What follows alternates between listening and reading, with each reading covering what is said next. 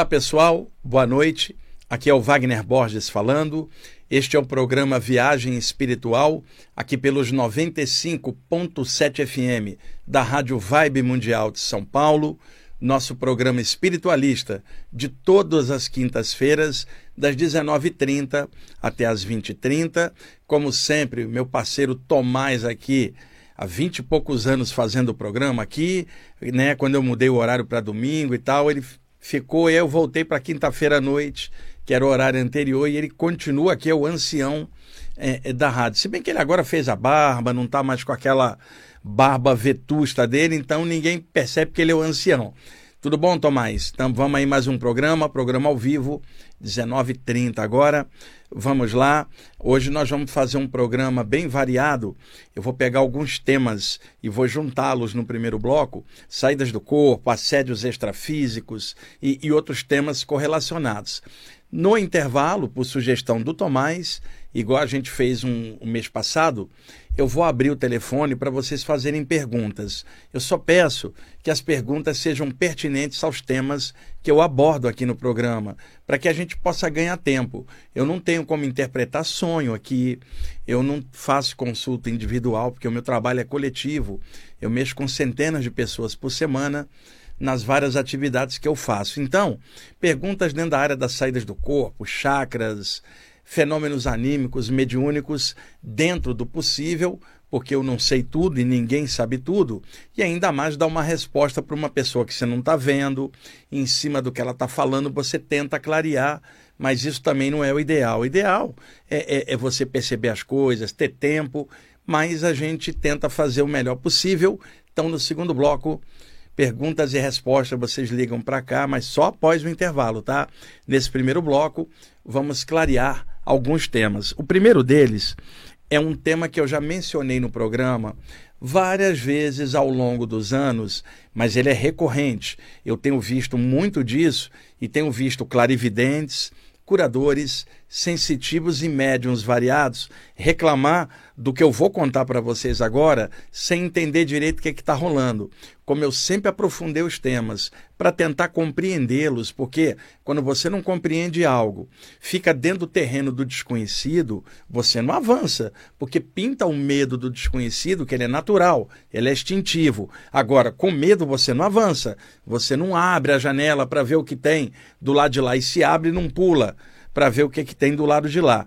Então o medo trava. Por isso a gente tem que clarear os temas. Eu sempre estudei muito para poder, de forma universalista, de várias áreas, correlacionar os temas, mas o principal mesmo é a minha própria experiência, décadas trabalhando com as saídas do corpo, com a parte da clarividência, os chakras, tantos anos de desobsessão como médium, acoplando espíritos durante a mediunidade nas sessões de desobsessão, depois indo para fora do corpo e dando passe nesses espíritos na segunda parte da reunião, todo o lance da parte oriental que eu fui acessando e somando com várias áreas para formar um conhecimento geral espiritualista, como eu chamo, por não estar presa em nenhuma área.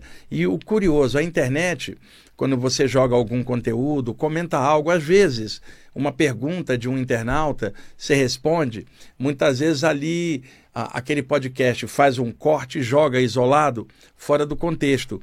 E aí, quando joga o corte, as pessoas vão assistir porque elas preferem um corte de cinco minutos do que um podcast de uma hora. As pessoas estão muito preguiçosas. Não é só falta de tempo, não, que é um motivo real, mas é inércia consciencial, preguiça de aprofundar e, e algum tema, ainda mais temas sérios.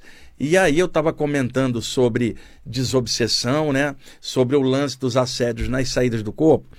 E não foi apenas um, mas outros internautas comentando ali, fala, esse cara está falando o quê? Ele não é médium, imaginando que eu trabalho só com as saídas do corpo. O pessoal conhece pouco às vezes, estuda pouco e não percebe é, é o que, que você está falando anos de desobsessão no lombo como médium de desobsessão para escutar se eu seria médium ou se eu entenderia muito de obsessão. Na verdade, gente, o melhor sempre é o conjunto para não ficar preso numa abordagem só e aí ficar com a mente lacrada na caixinha, só dentro de um tema e achando que só ali é que aquilo é abordado.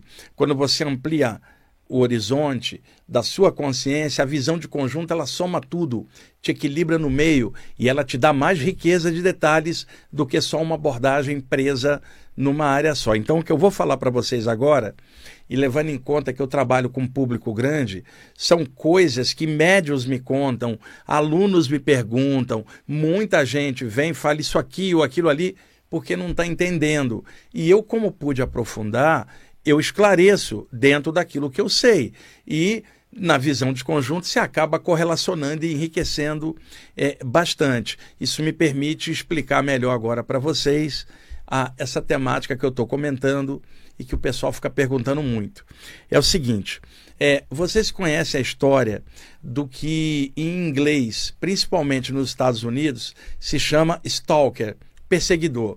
Então, aqui, por exemplo, pega uma pessoa famosa é, um, um astro do cinema, da música ou do esporte, e acaba alguém perseguindo essa pessoa pela internet, ou fazendo assédio, ou uma pessoa, um fã, achando que está apaixonado, começa a deixar flores, começa a mandar e-mail, começa a mandar mensagem no WhatsApp, começa a, a, a cercar a, a casa da pessoa é, numa obsessão anímica dela, não é espiritual, é dela, não é de um desencarnado. É uma pessoa encarnada assediando a outra. Em alguns casos, tem que chamar a polícia para afastar o perseguidor, que muitas vezes não desiste, né? fica ali atazanando a vida da pessoa. Isso em inglês é chamado stalker. Existem alguns casos em que uma pessoa, por inveja ou personificação, se junta com uma outra que ela admira, fingindo amizade, e esta pessoa às vezes passa a se vestir com a roupa que a pessoa que ela admira veste, corta o cabelo do mesmo jeito, pinta o cabelo do mesmo jeito da outra pessoa, numa imitação, claro, uma personificação da pessoa que ela admira. E em casos extremos, esta pessoa, se já era parecida, ela vai ficando cada vez mais parecida com a pessoa que ela tá ali junto, ela mata a pessoa e toma o lugar da pessoa. Isso não é coisa só de filme, não. Já aconteceu muitas vezes em vários lugares é, do mundo, mas por incrível que pareça, isso acontece muito nos Estados Unidos, inclusive porque a indústria de cinema de Hollywood tá lá na Califórnia e muita gente fica preso ou fixado em algum personagem de cinema ou de série e acaba entrando numa auto-obsessão de achar que aquela pessoa está envolvida com ela quando não está. Então o stalker é capaz de tomar a forma da vítima e enganar todo mundo. A vítima, às vezes, já desaparecida e ele ou ela tomando o seu lugar. Então, por que, que eu estou comentando esse tipo de coisa? Porque existe o stalker extrafísico, que é o perseguidor extrafísico, o assediador. O assédio extrafísico pode se configurar em vários níveis. E, e, eu recentemente, acho que tem uns dois meses, fiz uma série aqui, tem três meses, eu acho, sobre assédios extrafísicos. Que quem não, quem não, não viu o programa, vai lá no meu canal Wagner Borges no YouTube, tem uma sessão só aqui dos programas, que todos ficam lá, que retroage um pouquinho, alguns meses, está lá é, uma série sobre assédios. Eu não me lembro exatamente um mês, porque são, são vários programas, né? E o que, que acontece? É uma entidade obsessora pode praticar um assédio por vários motivos: roubar energia, implantar na pessoa climas negativos, persegui-la por motivos anteriores de vidas passadas. São várias possibilidades de um ataque extrafísico. O stalker, normalmente, extrafísico, é um tipo de obsessor com uma grande capacidade mental de plasmar formas, mudar a estrutura do corpo psíquico, o corpo extrafísico, na forma que ela quer. Ora, para você mudar a forma, você tem que ter no mínimo algum grau de concentração para pensar naquilo. Uma entidade que esteja com a mente fragmentada, ela não consegue nem às vezes concatenar o pensamento tipo eu penso, logo existo. Nem isso consegue, de tão perturbada ou em looping mental, sua mente está fragmentada. Agora, uma entidade que consegue organizar o pensamento e tem a maldade como intenção, ela pode plasmar a forma no corpo astral que a mente dela desejar para enganar alguém, por exemplo, ou no caso, para aterrorizar alguém com aquela forma. Mas o que, que o Stalker especificamente faz? Para poder se ligar com a vítima, ele faz o seguinte: ele se concentra na imagem da vítima e duplica a imagem da vítima. Quer dizer, vamos supor o Tomás ali. Tem, eu sou uma entidade dessas perseguidora dele por qualquer motivo. Eu então tomo a forma do Tomás. Por que, que eu faço isso? Por uma identificação.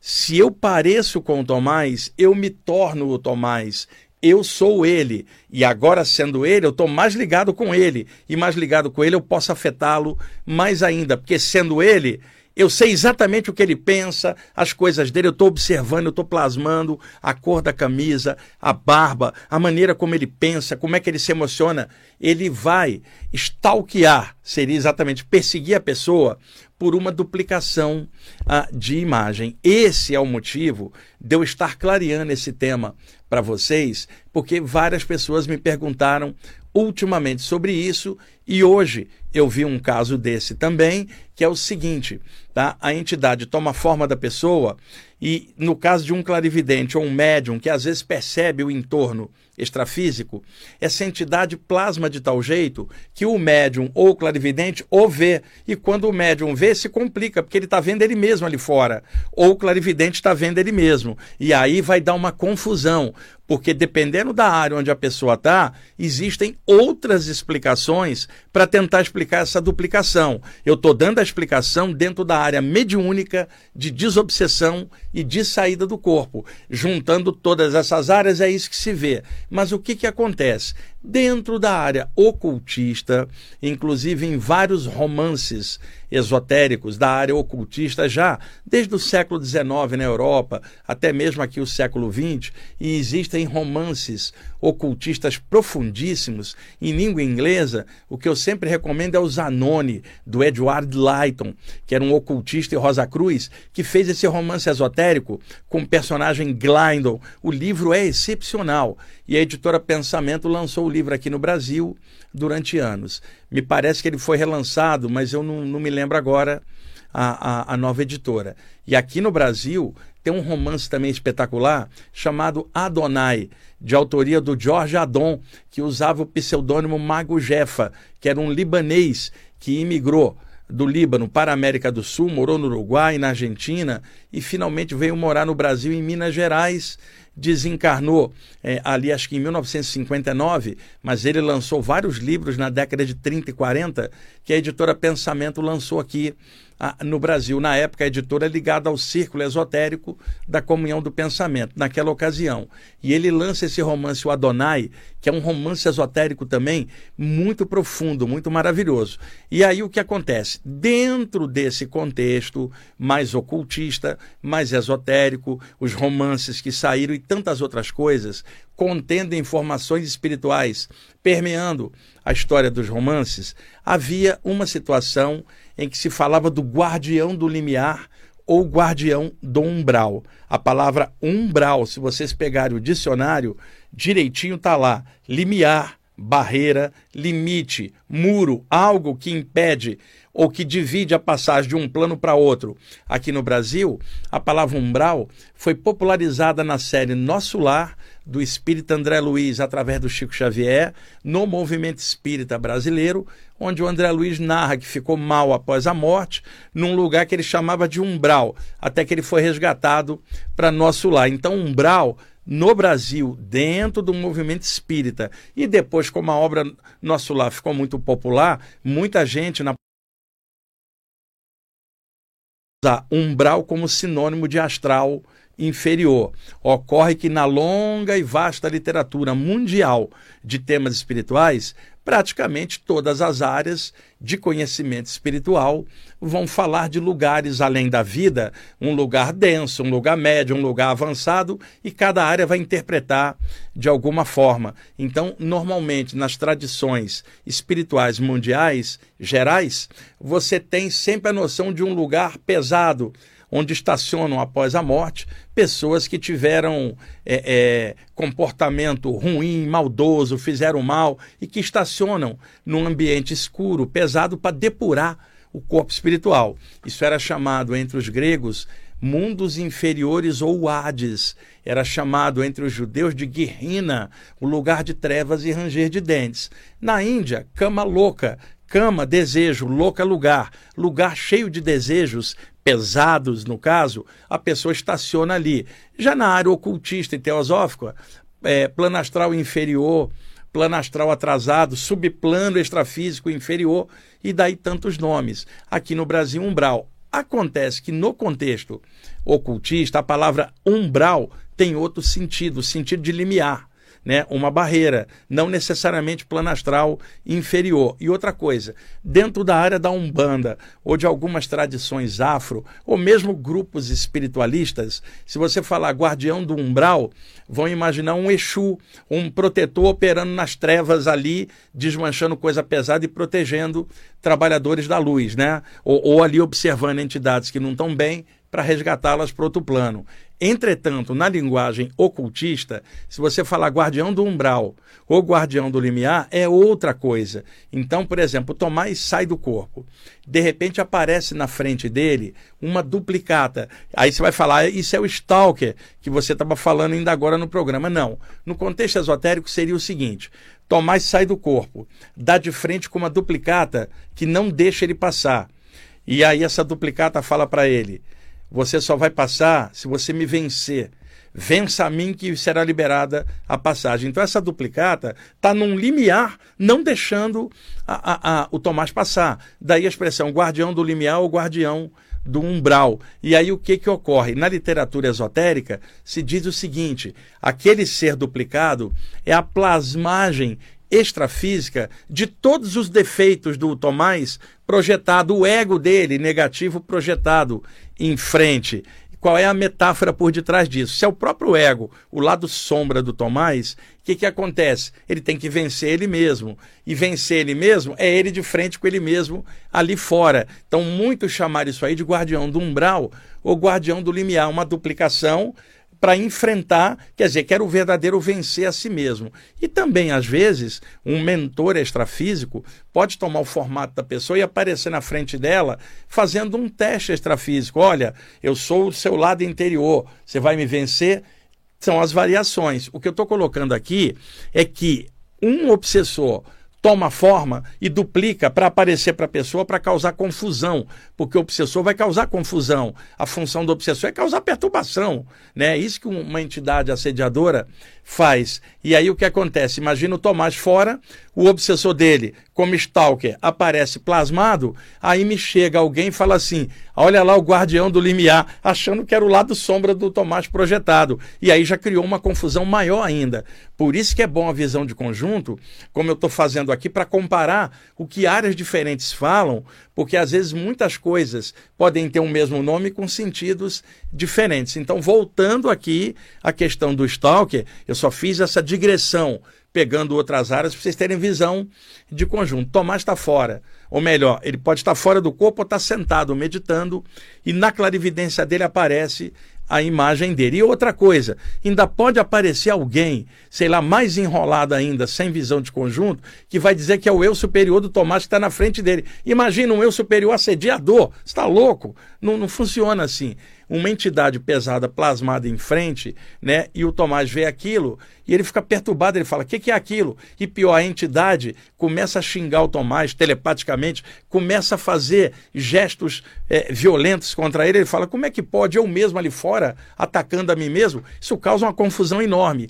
E aí muita gente ultimamente tem me perguntado sobre isso e para explicar, vocês estão vendo a demora, porque é um tema que envolve várias abordagens, mas assédios extrafísicos com duplicação para causar confusão no médium, que fica turbado, achando que ele mesmo está atacando ele mesmo, ou que é o eu superior, ou que é o guardião do limiar. Conversa fiada, assédio extrafísico com um stalker, um perseguidor, tomando a forma. Hoje mesmo, na parte da tarde, eu estava fazendo um trabalhinho de energia e eu estou ajudando num caso de assédio espiritual uma terceira pessoa à distância, e quando você, às vezes, vai projetar uma energia na intenção de alguém que está assediado, o assediador dela sai de lá e vem em cima de você tomar satisfação por que, que você está interagindo no caso dele. E eu, como sensitivo há tantos anos, milhares de vezes passei por isso, e a experiência da desobsessão como médium, me ajudou a entender esses mecanismos, mais a saída do corpo, mas tudo que eu estudava abrindo ah, horizontes. E aí pode acontecer, inclusive, também, e, e, essa pessoa que eu vi hoje de tarde, essa entidade, plasmava a pessoa que está assediada, ele duplicava. E outra coisa que pode acontecer, embora mais raro, mas pode acontecer com o iogue, que tem a clarividência aberta, pode acontecer com um médium também. O stalker, para causar mais perturbação, imagina o Tomás, que fosse um médium. Ele está ali meditando, aparece na frente dele uma duplicata, não da forma atual de Tomás, mas uma forma que o Tomás já teve em outra vida e que ele lembra.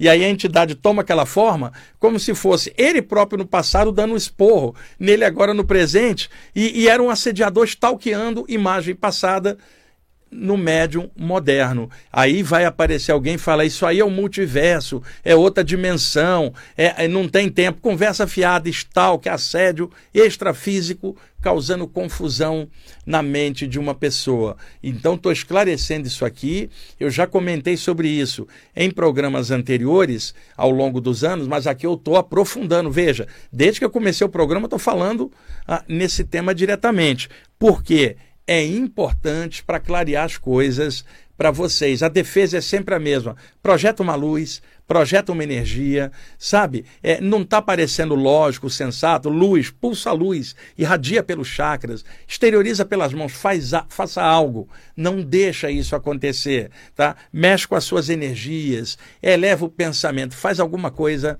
legal. E uma coisa importante também, é essencial que diante de um assédio extrafísico, vocês tenham muito bom humor. Obsessores normalmente são mal-humorados.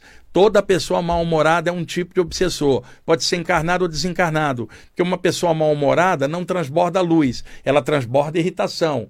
Às vezes a pessoa chega no trabalho de manhã já irritada, e aí alguém fala assim: Ô, oh, olha, você hoje está Está irritado, né? Você vira e fala assim: problema meu. Não, problema dos outros que vão conviver com você irritado. Porque alguém irritado afeta o meio, como alguém feliz também afeta o meio. Então, em momentos de turbação, a pessoa se torna um obsessor encarnado, irradiando o mau humor. Extrafisicamente, a mesma coisa. Então, bom humor é fundamental para enfrentar crises negativas. Então, por exemplo, ai, tem um assédio. Puxa, por que, que tem um assédio? Ah, eu não sou perfeito, mas vamos trabalhar em cima mesmo não sendo perfeito, né? Puxa, caramba, eu estava meio estranho. Não, não vou ficar estranho, não. Eu sou um cara bem-humorado. Deixa eu botar bom humor em ação. Deixa eu trabalhar para voltar o meu clima normal, porque eu não estou me sentindo normal. Estou descompensado hoje. Deixa eu ajeitar. Não tem como só ajeitar com concentração. Você tem que ser feliz, você tem que transbordar. E isso dissolve qualquer conjunção negativa, porque espiritualmente, semelhante atrai semelhante. A grande desobsessão é simplesmente ser feliz. Porque uma pessoa feliz, ela transborda e alguém que é feliz não enche o saco. Não fica de olho na vida do outro, não fica mal-humorada. Pelo contrário, ela está bem com ela mesma, ela irradia algo natural. Uma das formas de ser feliz é se apaixonar por coisas elevadas, que quando pensa nelas, elas te deixam feliz. Né? No meu caso, a, a parte espiritual, a espiritualidade, que não é doutrina ou um lugar, mas é o que você carrega dentro, é a coisa maior que eu, que eu penso, que eu sinto e que penso nisso como a grande alegria da minha vida. Mas tem várias outras alegrias que a gente pode ir tirando de pequenas coisas do dia a dia, como eu já comentei em tantos outros programas, olhar a natureza, escutar música que você goste, sabe? Brincar com seus amigos, sei lá, é, é, é acompanhar um esporte que você gosta, ir ao cinema, teatro, viver, sentir de alguma forma transbordar. Tudo isso deixa você também protegido. Mas o que acontece? Por uma questão de condicionamento religioso, mesmo dentro das áreas espirituais em geral, sejam em que linhas elas forem, existe um condicionamento. Olha, olha, meu irmão, minha irmã, você está sofrendo um assédio espiritual? Ore mais, leia o Evangelho, por exemplo, né? ou, ou leia algum outro livro sugerido por aquele grupo. Ore, mergulhe em si próprio, eleva o pensamento. Fica sendo como se as defesas fossem todas essas. Vai lá para o lado oriental, alguém te diria também por condicionamento: faça um mantra, irmão, irmã. Mergulhe nos seus chakras, irmão, irmã, de uma forma conceitual, religiosa e triste. Tomás, imagina alguém que gosta da Maria, um católico, a Maria, mãe de Jesus, e a pessoa é devota de Maria. Seis horas da tarde é a hora dele fazer aquela prece para Maria, tradicionalmente aqui no Brasil, às 18 horas, né? E aí vai ele, fecha os olhos, junta as mãos e eleva o pensamento dele e o coração para o ser que ele mais ama no universo, que é a Maria, que ele é devoto dela. Esse é um momento de aprofundamento da pessoa e de contentamento e de alegria, porque ele está evocando o poder que ele tanto admira. Perfeito, está fazendo em espírito e verdade, consciente, unificado naquilo que ele ama. Agora, observa: a pessoa vai fazer 18 horas uma prece para Maria por obrigação, ou por medo. Ela não está feliz se ela está com medo ou se ela está fazendo por obrigação, está fazendo robotizada, automatizada por um condicionamento religioso. Isso não gera energia nenhuma, porque a pessoa não faz de coração, não, não consegue se sentir alegre de pensar na coisa mais profunda que, que organiza a vida dela. E aí não vai dar certo. Agora, alguém, um devoto de Maria, pensando maior ele vai se encher de luz, vai transbordar. Isso é uma defesa. Agora, quem diz que uma prece que traz tristeza, ou que traz saudosismo negativo, ou que deixa a pessoa paralisada no conceito religioso, sem transcender numa ligação de amor e luz, não vai adiantar nada. Então, ficou muito condicionado que só prece, ou só mantra, ou só ler tal literatura vai te ajudar. Eu te digo, tudo isso ajuda, mas nada disso vai te ajudar se você não, não tiver bom humor para poder transcender e se sentir bem com tudo isso. O que, é que adianta eu ler um livro que alguém me disse que é sagrado, se eu não estou sagrado porque eu estou irritado lendo o livro, ou eu estou com medo do capeta lendo o livro? Por exemplo, não estou indo por amor, ou estou com medo do obsessor e por isso eu leio, não. Tem que ser algo lúdico, que te traga transbordamento, que te dê felicidade. Bom humor é fundamental, gente, tá? É para dissolver crostas negativas da gente e dos obsessores em volta. A gente transborda é, ser feliz da forma que for possível, é a melhor desobsessão que existe. Agora vamos para o intervalo. Tomás, é, é, qual do, daqueles telefones eu deixo os dois? Gente, telefones aqui: 11, que é o código de São Paulo, 3171 0221. Vou repetir: 3171 0221 e 3262 4490. 3262 4490. Já pode ligar agora durante a vinheta de intervalo. Assim que voltar, eu já respondo para vocês. E aí, à medida que o tempo der, eu vou respondendo o que for possível, tá bom? Já já a gente volta. Ok, amigos, estamos voltando com a segunda parte do programa Viagem Espiritual, aqui pelos 95.7 FM da Rádio Vibe Mundial de São Paulo. É, eu e o Tomás aqui estamos com as linhas abertas, já tem duas pessoas aqui. Vou respondendo perguntas. Assim que for saindo uma, ele já vai pegar outra e vamos nessa. Tomás, pode liberar a primeira pergunta, por favor? Quem fala? Alô? Oi, quem está falando? Maria. Maria, você fala de que lugar? Eu falo de São Paulo, Zona Norte, bairro da Vila Guilherme. Opa, vamos lá, qual é a sua dúvida? Então, é, é, o seguinte, você está falando a respeito de pessoas que assumem personalidade de terceiros, né? Até de um personagem de uma série, né? E eu gostaria que você comentasse a respeito das pessoas que querem viver como uma celebridade que já não está entre nós. Por exemplo, Elvis Presley, tem é, os chamados covers, né? É, não só no palco se apresentam tal como, mas na vida familiar, no cotidiano, se vestem igual, fazem até plástica para ficarem parecidos. Tem um famoso que ouvi dizer que tem até uma casa que é uma réplica da casa do Elvis. Então, espiritualmente, como que vivem essas pessoas e o espírito da celebridade? É, vamos lá. É, são os covers de artistas famosos. O, o, quantos covers, né, Tomás, existirem e existem do Elvis Presley, que é um dos personagens mais clonados aí. E é claro, tem profissionais que fazem performance com a, roupa do artista, mas que quando saem do personagem, voltam para casa, são eles mesmos. Mas tem uns que chegam a exagerar e personificar a, a personalidade o jeito da pessoa que eles estão fazendo, ou melhor, coverizando, né? Fazendo é, o cover. O que, que acontece? Se essa pessoa começa a tomar essa forma, o que, que rola com ela durante uma saída do corpo, durante o sono? Ela vai sair plasmada daquele jeito. E isso é uma personificação. Agora, é, quando um artista tá, faz a performance daquele astro e acaba o, o show, ele volta ao normal, a personalidade dele está natural no dia a dia. Mas quando é esse caso que você está falando, já é uma patologia psíquica. A pessoa vai plasmar isso lá fora. O exemplo que eu estava dando no primeiro bloco é de assédio espiritual usando a imagem da pessoa. Nesse outro caso que você está falando, é uma personificação, uma auto-obsessão da pessoa. Não é que ela vai fazer um mal com aquilo, não. Mas isso está fazendo mal para ela, que está descaracterizando a experiência dela. E é muito importante estarmos aqui agora com o jeito que a gente é, aprendendo o que tem que aprender nesta vida. Por exemplo, imagina alguém que esteja lembrando de vidas passadas e começa a emular coverizar a si mesmo, criar um cover de si mesmo, se vestir igual à vida passada, Tomás, é, querer voltar à personalidade anterior, isso é um desequilíbrio, porque ela reencarnou com outro jeito, em outro país, para fazer, pode até fazer um trabalho dentro daquela vibe, mas com outra característica, ela está numa outra vida. Imagina alguém vem do Oriente para o Ocidente, não tem que andar de turbante na rua, ela está no Brasil, ela vai andar de bermuda, aqui faz calor. Ou o outro que vestia terno nas suas apresentações, vem aqui está reencarnado no Brasil, você não precisa usar terno que você usava em outra vida, personificar, sai de calça jeans mesmo. Então é muito ruim quando a pessoa descaracteriza o que ela é, porque dá muito trabalho descer aqui, reencarnar, para viver a própria vida, experienciando tudo que precisa aprender e isso é vital para a gente melhorar, senão a gente não estaria por aqui.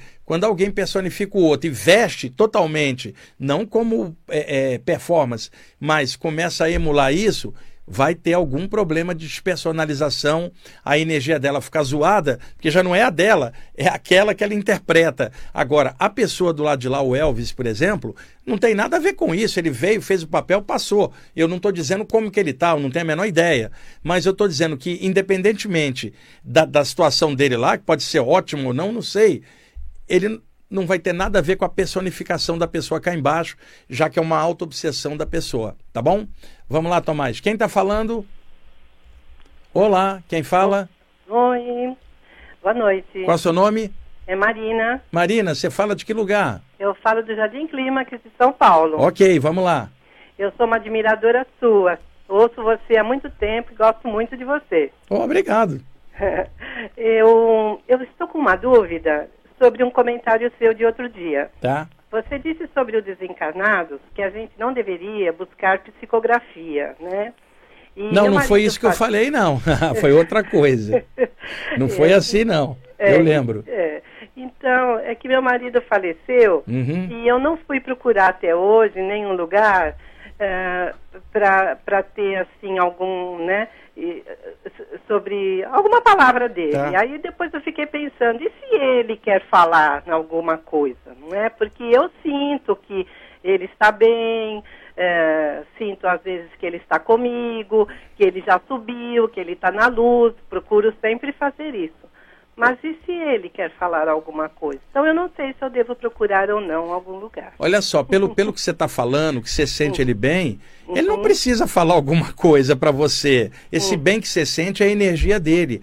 Energia fala mais do que as palavras. Sim. Existem muitas maneiras de um contato. Existe o contato pela psicografia, existe o contato pela saída do corpo, em que a pessoa encontra ah, o ente querido do lado de lá sem precisar de uma mensagem, vai direto. Existem outras maneiras. Na meditação, no chakra cardiorrespiratório, a pessoa sente como é que a outra pessoa está lá e ela sabe que está bem. Não é condicionamento da mente, é sensação no coração. Se a pessoa sabe que está bem, ela sabe que não há necessidade de uma comunicação por palavra, falada ou escrita, ela já sentiu. E se ela saiu do corpo e viu também. Por isso que eu falei naquele dia que alguém que mexe com a parte espiritual uhum. e que sente isso e tem certeza, não precisa da psicografia. E o que, que eu falei? Deixa a psicografia para quem não está sentindo nada e precisa da mensagem, porque quem já sentiu ou já tem consciência das coisas não pode depender de uma mensagem para ter certeza. Foi isso que eu quis dizer. A ah. psicografia ajuda muita gente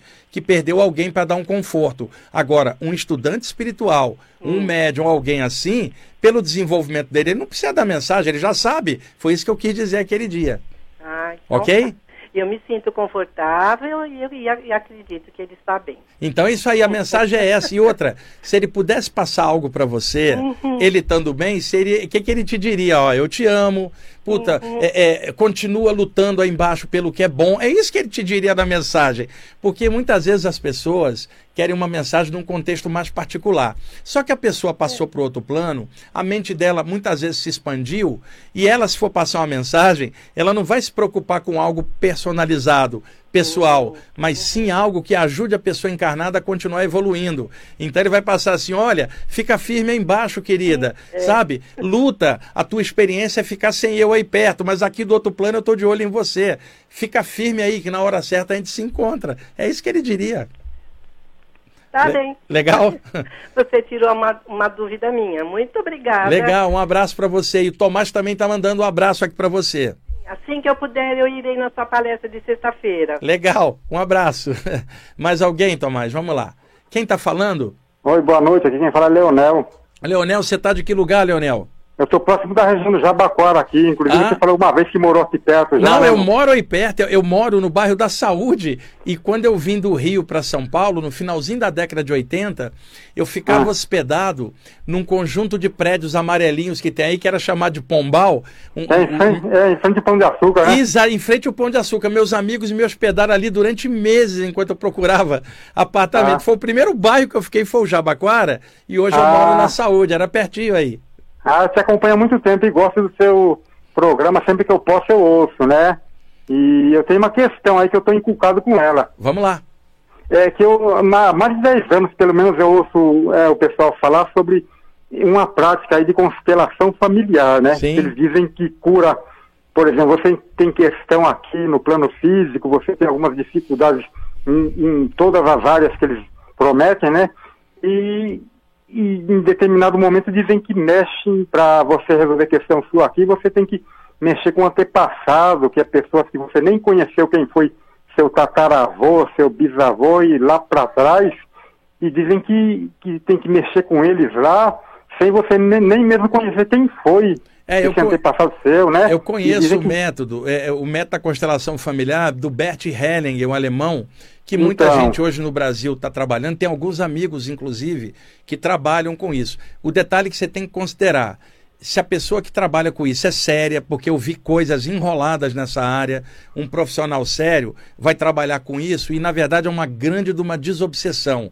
Porque quando se fala é, mexer com o lance de influência de antepassados, pô, esses antepassados estão desencarnados, né, cara? Então isso não você deixa nem sabe quem foi, né? Você nem Exato. sabe quem foi. E o que, que acontece? Era, né? Se você estuda a reencarnação, vários desses antepassados já estão reencarnados. Então o lance todo não é o antepassado direto, é a energia que ficou dentro da aura da família. Essa energia presa aos antepassados que já foram em frente, mas essa energia fica presa. Então é nesse sentido que às vezes vezes, desbloqueando essas energias remanescentes dos antepassados, isso libera é, o fluxo de energia na família e as coisas se abrem. É neste sentido. Mas tem que pegar profissionais sérios que trabalham com isso e que conheçam a parte espiritual. Porque na hora de uma limpeza, uma constelação, tem entidades obsessoras ligadas à família. E isso na constelação não é falado. Então, as melhores consteladoras e consteladores que eu conheço são os que trabalham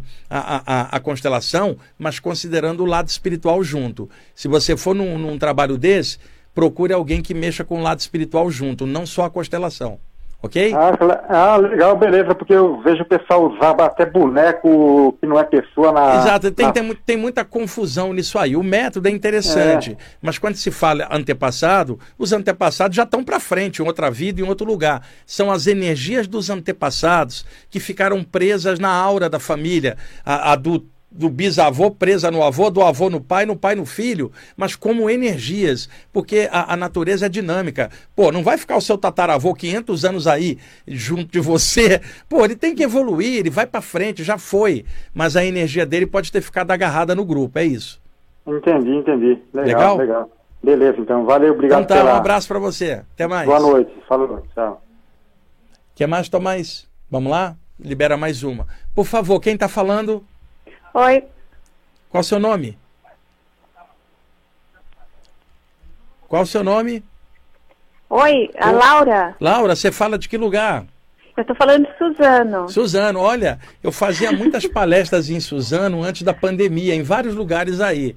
E aí depois a pandemia veio, aí a gente ficou mais ou menos parado. E quando a pandemia voltou, aqui em São Paulo é tanta atividade, porque durante o período da pandemia ficou travado, né? Hoje é tanta gente que aí quando me convidam para ir em Suzano, eu acabo não tendo agenda, né? Mas eu fiz muitos trabalhos aí em Suzano, tenho vários amigos aí na cidade. Qual a sua que pergunta?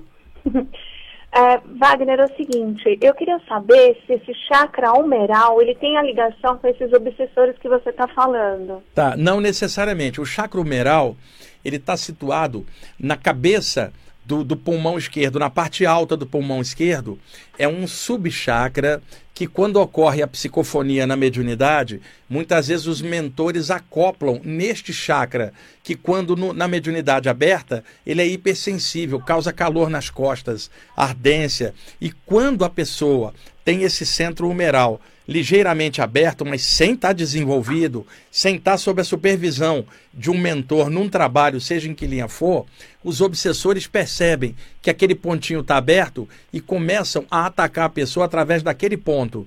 É possível uma entidade tentar pegar esse ponto. Não é que isto é mediúnico. Ele pega o ponto mediúnico desse ponto que está mal desenvolvido e joga uma farpa energética, um pontão, para poder incomodar, ou joga uma irritação energética por ali. Por isso que, nesse sentido, tem pessoas que falam que o chakra humeral pode ser assediado por entidades pesadas. Não é a culpa do chakra, é a mediunidade desse ponto que está desregulada. Que se a pessoa se ajeitar, organizar isso, esses ataques param. Ok? Então, tá bom. Ok, obrigada. Então tá. Tomás. Boa noite. Mais uma perguntinha aí, Tomás? Dá tempo ainda. Opa. Vamos lá, quem está falando? Oi, boa noite. Boa noite, quem fala? É Andréia. Andréia, você está em que bairro? Eu falo de Jabaquara. Opa, aí da minha área também. Baixa um som do teu rádio para não dar o eco aqui, por favor. Eu já baixei, tá Isso, bom? então tá bom. Pode perguntar. É assim, eu perdi minha mãe tem 10 meses, né? E eu era cuidadora dela, dava banho nela. E eu sempre dizia para ela, mãe, quando a senhora for embora, a senhora vem me buscar. Porque eu não vou ser mais feliz aqui. E hoje em dia, toda vez que às vezes eu começo a sorrir, eu fico com aquela culpa. Poxa, eu prometi que enquanto ela não viesse me buscar, eu não seria mais feliz aqui. E Cê... eu não sei, parece que eu eu não estou cumprindo com aquilo que eu falei. É, mas não, não é, não é isso não. Você, na verdade, criou um bloqueio para você, uma crença autolimitante, tá? Veja, uhum. você cuida, cuida de uma pessoa durante um tempo. Você dedicou parte do seu tempo, da sua vida, para cuidar dela. Só isso uhum. já é uma coisa legal, o que mostra a sua responsabilidade. Você cuidou. E quando uma pessoa cuida de alguém nessas condições, ela passa a viver em função da pessoa. E aí ela fica dentro de uma energia da partida daquela pessoa, que não é uma, ela não está saindo, ela está cuidando da pessoa. Então ela passa a viver em função daquilo.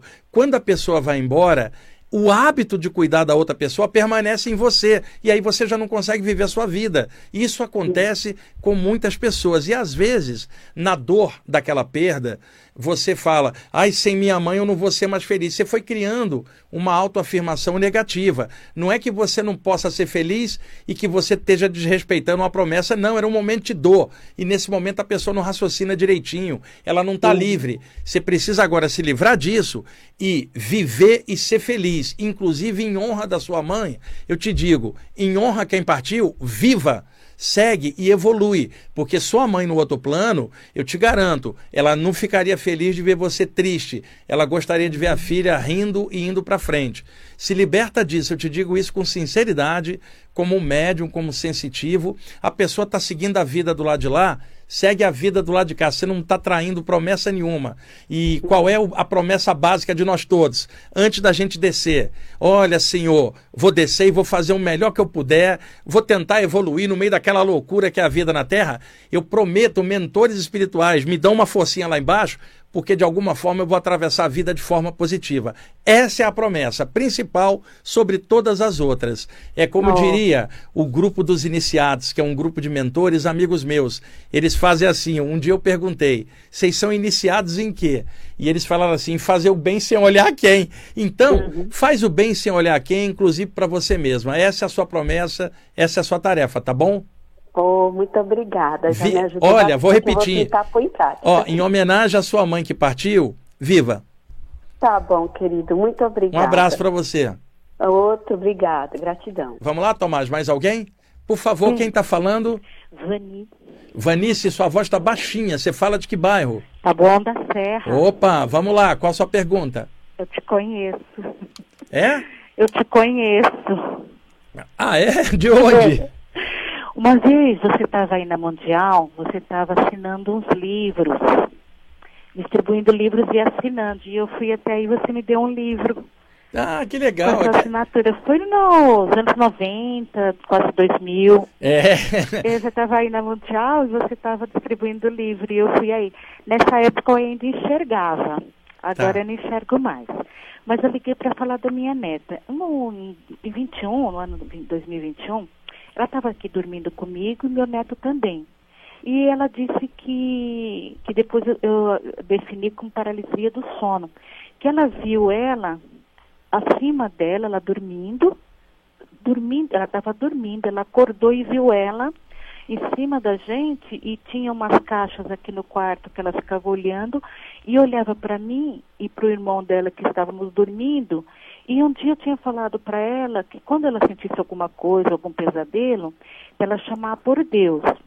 Aí ela ficava tentando murmurar, ela falava, dizia que falava, e me chamando, porque ela estava com medo e ela queria que eu acordasse para poder acordar ela.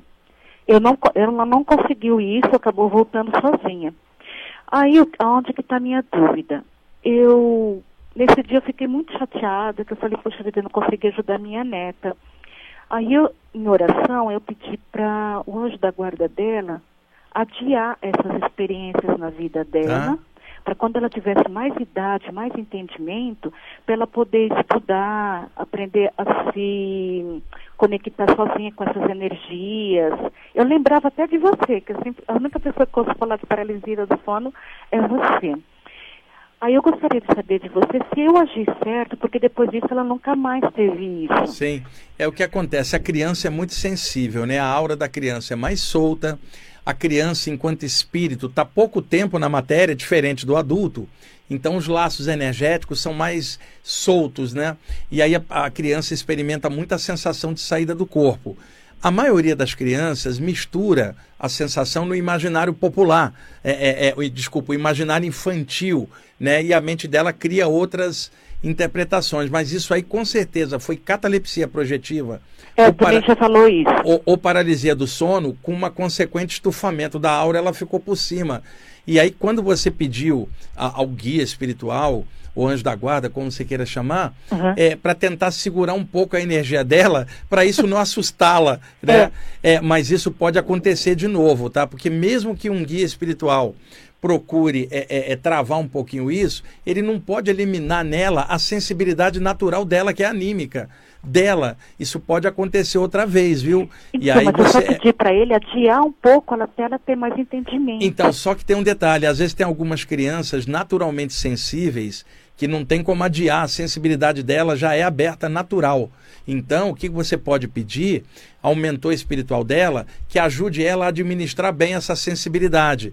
Pode ser que isso reduza com o tempo, porque é assim, a criança quando nasce, ela não está com os chakras totalmente ativados, né?